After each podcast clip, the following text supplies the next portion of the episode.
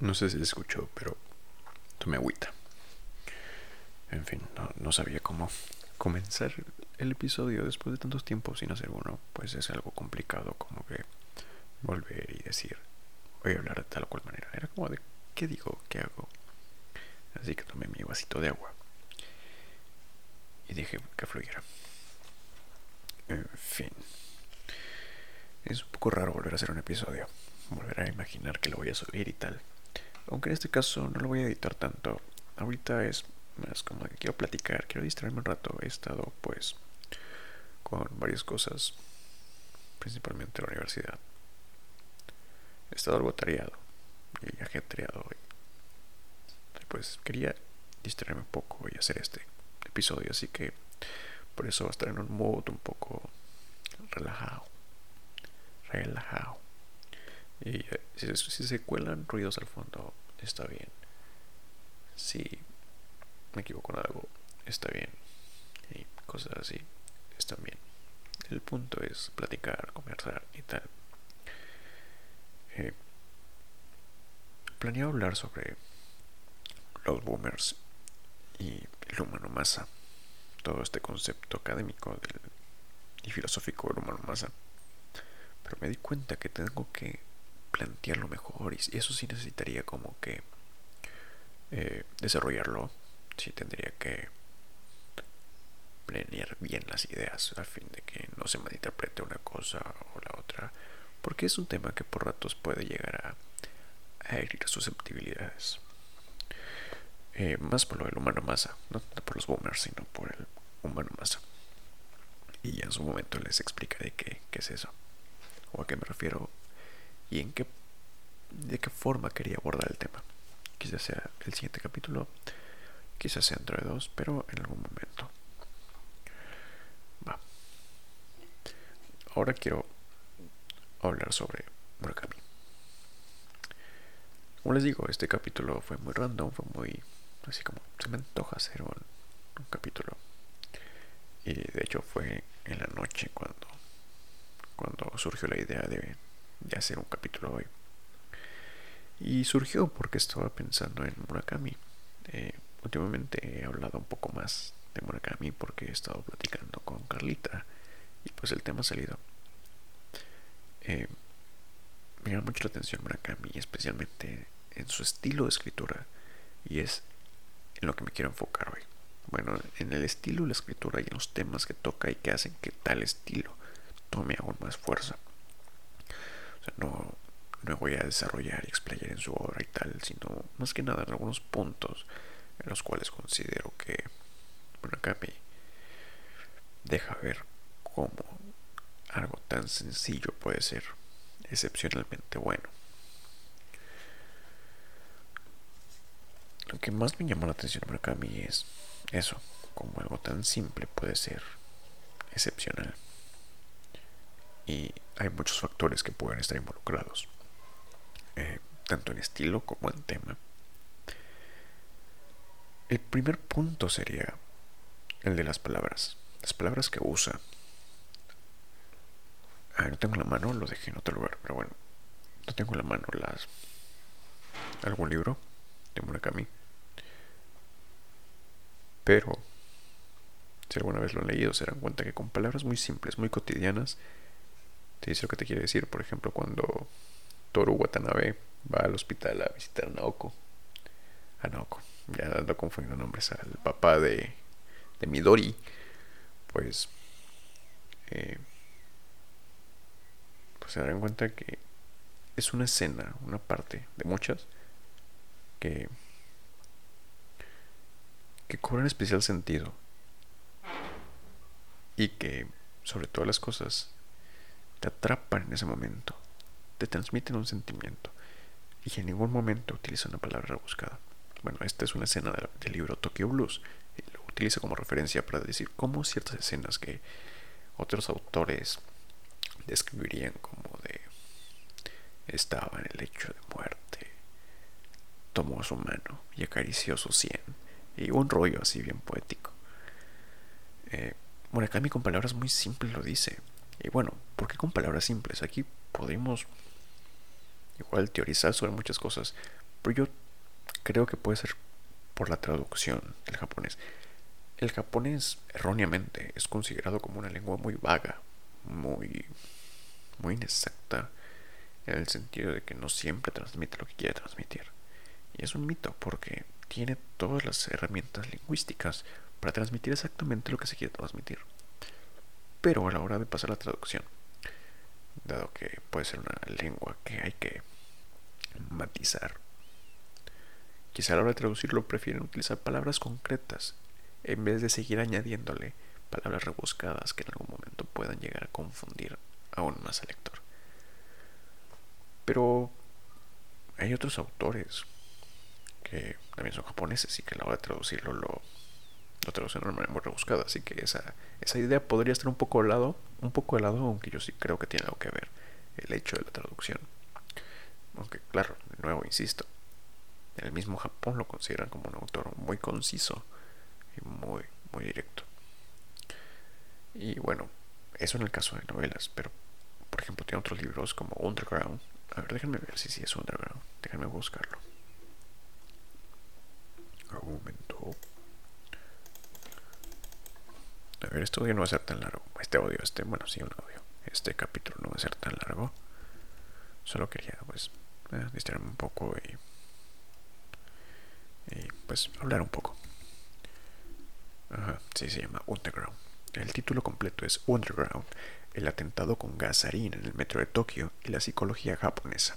Es un libro de Murakami. En este libro Murakami plantea más que una historia desarrollada como una novela, como el caso de Tokyo Blues, como el caso de After Dark, como el caso de Spotting, mi amor. En este caso es más como una entrevista y con ciertos dotes de periodista. No sé si alguna vez han leído o escuchado de Svetlana Alexievich. Svetlana Alexievich es una periodista que ganó el Nobel hace aproximadamente 4 o 5 años, el Nobel de Literatura, y toda su obra se basa en, bueno, no toda, pero buena parte de su obra y sus obras más importantes y fundamentales tienen ese estilo. Son como una especie de entrevista eh, recopilando ciertos eventos desde la mirada de las víctimas. Y es algo que en este caso utiliza Murakami en este atentado con gas en el metro de Tokio. Ahora si nos vamos a libros como ¿De qué hablo cuando hablo de correr? Eso es un ensayo 100%. O un 90% ensayo. Y en todos los estilos que utilice, sea en una entrevista, en una crónica, en un ensayo, en una novela, en un cuento, porque a mí siempre tiene esa característica que al menos a mí me atrapa más en vez de alejarme. Es como, qué bueno que sea así. Y ahora, como dije al principio, estos recursos lingüísticos, sintácticos y tal. Ah, bueno, porque también su sintaxis es maravillosa, es te ordena las cosas, te ordena las palabras de una manera espectacular. O sea, no es solamente qué palabras usa, sino cómo acomoda tales palabras. Es una maravilla. Pero bueno, como dije al principio, todos estos eh, recursos van acompañados de temas muy, muy importantes. Bueno, no, no de temas en general, porque temas tienen muchos, eh, van acompañados de elementos que, hacen que sus temas realcen. Por ejemplo, regresando al, caso de Tokyo Blues, tiene personajes muy, muy identificables. Es muy fácil que una persona se identifique con tal o cual personaje. E incluso, sí, o sea, eh, es muy difícil que no encuentres en alguno de los personajes alguna cosa con la que te puedas identificar. Los hace tan entrañables que es complicado no, no, es, no sentir empatía por el personaje. Por ejemplo, en novelas como las clásicas, no sé, Harry Potter. Eh, bueno, clásicas en el sentido de típicas, ¿no? ¿no? No de un periodo clásico de la literatura, sino novelas típicas muy conocidas como Harry Potter, donde eres muy empático con el, con el personaje, pero ahí predomina el factor de que es el protagonista, empatizas con el protagonista por ser protagonista, no por, no por su persona, sino por lo que representa. Es como cuando un artista es eh, es muy, muy aclamado y todos lo quieren. Lo quieren por lo que es un artista, no por su persona, no por su esencia, no por sus, sus cualidades y tal. En la mayoría de los casos, ya cuando, bueno, hay, hay personas que sí llegan a, valorar esas partes de los artistas. Bueno, en este caso es lo mismo. En los libros como Harry Potter, eh, El Señor de los Anillos, novelas como las de Dan Brown, empatizas con el personaje y te agrada el personaje mucho porque es el protagonista y de una u otra manera te lo van metiendo claro. Al final también con, empatizas con las situaciones que vive, pero de entrada es por el simple hecho de ser protagonista, no tanto por su persona. Y, y, en, este, y en este caso es todo lo contrario, empatizas con él, con Murakami, porque, perdón, con los personajes de Murakami, porque son tan entrañables que los quieres y, y, te llaman la atención por lo que son, o sea, por, por su por sus personas, por la cualidad del personaje, no por lo que representa el personaje. No, no, no empatizas con, con Watanabe, con Midori, con Aoko, por, por el papel que juegan en la historia, sino por lo que les sucede en la historia. Eso es maravilloso. E igual, esos personajes en parte, más allá de su personalidad, te identificas con, ello, con ellos porque viven experiencias muy palpables. Viven experiencias que están al alcance de todos.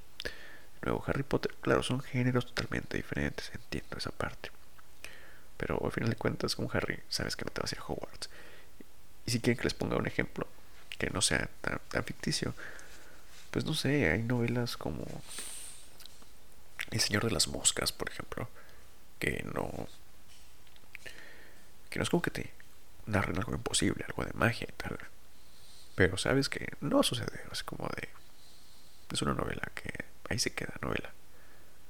Pero con las novelas de, de Murakami, por ejemplo, After Dark, aunque sí tiene un poco más de elementos, que van un poco más allá de Tokyo Blues, aún así es una historia muy palpable, son experiencias que tú reconoces como posibles y que están al alcance de ti el ejemplo que ponía hace rato, cuando el papá de Midori estaba en el hospital. Sabes que es algo muy posible, muy muy posible.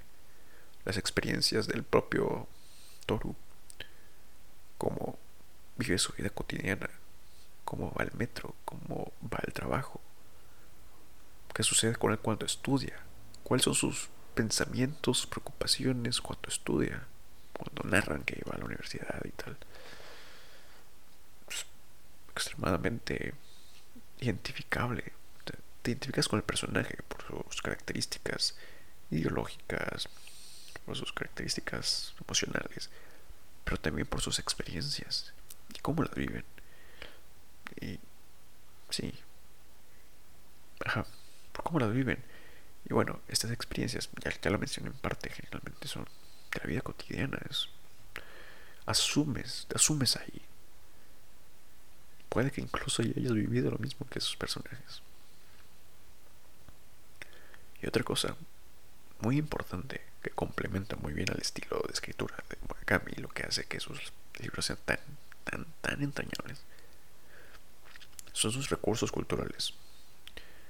Generalmente los sectores japoneses tienen esta fama de, de que se cierran en este universo. Por ejemplo, si alguna vez han leído manga. Alguna vez han leído anime. Han leído anime, han visto anime. Se dan cuenta que la mayoría, no todos, claro, no todos, pero la mayoría, utiliza recursos culturales del propio Japón. El ejemplo, el anime igual famoso, el anime muy conocido, Naruto. Las habilidades que tienen los personajes, es lo bueno, los, los personajes son ninjas, ¿no? Pero tienen ciertas habilidades. Por ejemplo, hay hay habilidades que tienen que ver con crear fuego de la nada, por ejemplo. En teoría de la nada, porque se explican cómo surge, ¿no? Pero nada. Y esto lo relacionan con la diosa Amaterasu. Y la diosa Amaterasu es un recurso cultural japonés, está por demás decir eso. Eh, con el Shikifuji hay tantas cosas que hacen apología principalmente a la, mitología griega, eh, a la mitología japonesa.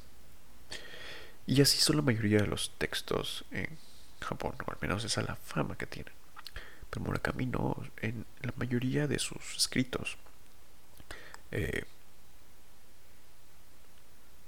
utiliza recursos culturales de muchas partes del mundo. Por ejemplo, tal es así que en, su famoso libro Tokyo Blues, igual en, en, el mismo título tiene Norwegian Wood, que es una canción de, de Beatles. ¿Cómo se empezaba? Creo que Once I had a girl, or should I say, she once had me. algo así. Y bueno, eh, lo sientes aún más cercano porque, a ver, menos en esta parte occidental del mundo, tenemos más contacto con, obviamente, la cultura occidental. Es mucho más fácil que Murakami te presente una canción de The Beatles al inicio de su texto a que te presente una canción de, no sé, Lisa o una canción de Galileo Galilei. Galileo Galilei es una banda japonesa. Eh, entonces, estás más relacionado con esto. Aunque tú conozcas, claro, la escena musical japonesa y tal, es innegable que te has desarrollado en un ambiente con cuestiones y factores culturales más apegados a Occidente. Y con el tiempo tú cambiaste a Oriente. Vamos a suponer que tú eres una persona fanática de, Oriente. Pero eso lo, alcanzaste después. En sí, todo lo que se te enseñó de niño, cuando tú aún no, no, podías eh, controlar qué, qué cosas consumías, o sea, qué productos culturales consumías, lo que te inculcaban eran las cosas de, de Occidente. Quizá involuntariamente, no como algo deliberado, pero así sucedía. Yo tengo muchísimos recuerdos de personas hablándome de Queen, de hablándome de Beatles, de ACDC, de Guns N' Roses, estas bandas típicas, ¿no? Y a partir de esas bandas típicas yo fui como que entrándome en otras ya no tantas, ya no tan típicas, pero que seguían siendo parte de, de, de Occidente, porque pues era la cultura que se me inculcó. De hecho, mi banda favorita pues es 100% de Occidente y de Estados Unidos y bien mocha Red Chili Peppers, bueno, moche no, pero moche en el sentido de que se desarrolla en un país capitalista, que es esta idea de Occidente tal. Pero, pero la verdad es que no lo son, no son muchos. Pero es mi banda favorita, oh, de, totalmente de Occidente. Aunque claro, eh, a partir de que fui más consciente de qué cosas consumía, me fui atrayendo más hacia la cultura oriental en todos los aspectos, por ejemplo, el aspecto religioso, con el budismo, en el aspecto musical con ciertas bandas. Eh, no soy fan del K-pop, del K-pop no, pero sí de la música japonesa en especial. Me fui acercando a, productos como el manga y el anime y algunos textos, bueno, textos filosóficos chinos, como por ejemplo todo lo que te habla acerca del confucianismo y de la nueva ola socialista de China y tal. No como para asumirme con postura socialista ni capitalista, no, simplemente para conocer que corrientes existen en tales países. Pero bueno, el punto es que Murakami hace perfectamente uso de estos recursos culturales de, Occidente y te acercan a ese texto, a sus textos. Eh, igual, cuando Watanabe trabaja en la tienda de discos, llegan a, hablar de más de una canción con rasgos totalmente eh, occidentales. Y, así es con todo, con todo el texto claro, mantiene mucha, una fuerte esencia japonesa y oriental, pero la combina muy bien con esto eh, occidental y es magnífico a mi parecer. Y bueno, creo que son los elementos que yo rescataré por ahora. No se me ocurren otros, les digo, o sea, este fue como improvisado y de hecho pensaba hablar sobre otra cosa y al final cambié el tema. Así que ahorita pues estos criterios, estas ideas de, de por qué Murakami es tan atractivo, las fui desarrollando ahorita y, y espero que no se me haya ido alguna y que haya explicado bien las que considero que, que, que son fundamentales para entender por qué su estilo es tan atractivo. O sea, una escritura impecable, con una selección de palabras impecable, ordenadas en una manera perfecta o casi perfecta. Y con temas muy palpables con los que fácilmente te identificas y esos temas son ejecutados por personajes que, están bien construidos, sólidamente construidos y que representan una mirada real de lo que el lector muchas veces siente. Y eso es, a mi parecer, fascinante. Eh, no he leído toda la obra de Murakami. Eh, a ver, siempre me confundo en este, en este título, pero. Pero a ver, mejor lo voy a buscar. Creo que era Sauce Viejo, Mujer Dormida. A ver si me equivoco, a ver. Sauce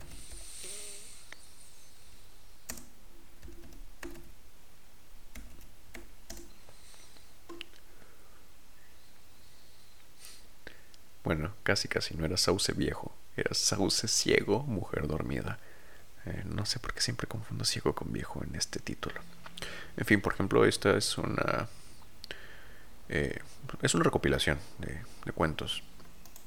Eh, Carlita y me había hablado de él y me llamó mucho la atención. Y creo que cuentos es lo que más me hace falta leer de Murakami y pues espero que pueda leerlo. Pero sí, no he leído toda la obra, aún así quiero seguir leyéndola y quiero seguir como que encontrando otras cosas que me llamen la atención de él para tener una mejor visión de, su obra en general. En fin, él, les dije que no iba a tardar tanto, tardó que, bueno, hasta ahora van aproximadamente, eh, bueno, casi 22 minutos. Y espero que, que nos haya no haya sido tan tedioso y, haya sido un buen podcast. Un buen, bueno, un buen episodio del podcast. Eh, como les dije, el siguiente episodio. Eh, quizá ya, ya hablé sobre lo que quería hablar originalmente, pero no estoy seguro. Igual y hablo sobre cualquier otro tema. Mi idea ahora es más ir hablando sobre temas que voy encontrando con el paso de los días y, que voy conociendo, lo que voy aprendiendo y, y tal. Así que no, no hay ningún, ninguna necesidad de aferrarme a algo. Ya iré viendo de qué de qué hablo. E igual, eh, les digo, he estado un poco atareado, un poco acelerado con algunas cosas que he estado haciendo, así que no, no me comprometo con, con un siguiente capítulo, o sea, con la fecha del siguiente capítulo. Pero pues espero que sea algo pronto. Os, os quiero mucho. Eh, ahí olvidé cómo se decía en catalán. Quería decirlo en catalán. Quería despedirme en catalán. En fin, ya eso ya es. Ya es otra cosa. Nos vemos y si escucharon hasta acá, gracias por todo. Hasta la próxima. Ah, por cierto, por cierto, por cierto. Eh, ya no voy a estar publicando la página de Instagram. Me di cuenta que, que esto es un proyecto un poco más personal y, sí, me interesa que algunas personas lo escuchen y que, bueno si lo hacen. Pero ya no es como que me interese forzar a jalar cierto público. Así que naturalmente irán surgiendo oyentes. Y especialmente porque, como les digo, no tengo un tema particular. No es como que todos los temas le vayan a interesar a todas las personas. Así que que vaya llegando quien quiera llegar y que se quede quien quiera quedarse. No, no lo digo de una forma dramática, creo que sonó así. Como que como cuando una persona está triste y, y peleada con todas las personas y dice que se vaya quien, quien se quiera ir y que se quede quien se quiera quedar. Pero bueno, no era la intención. ¿Me entienden, no? En fin, ahora sí. Adiós. Nos vemos la próxima.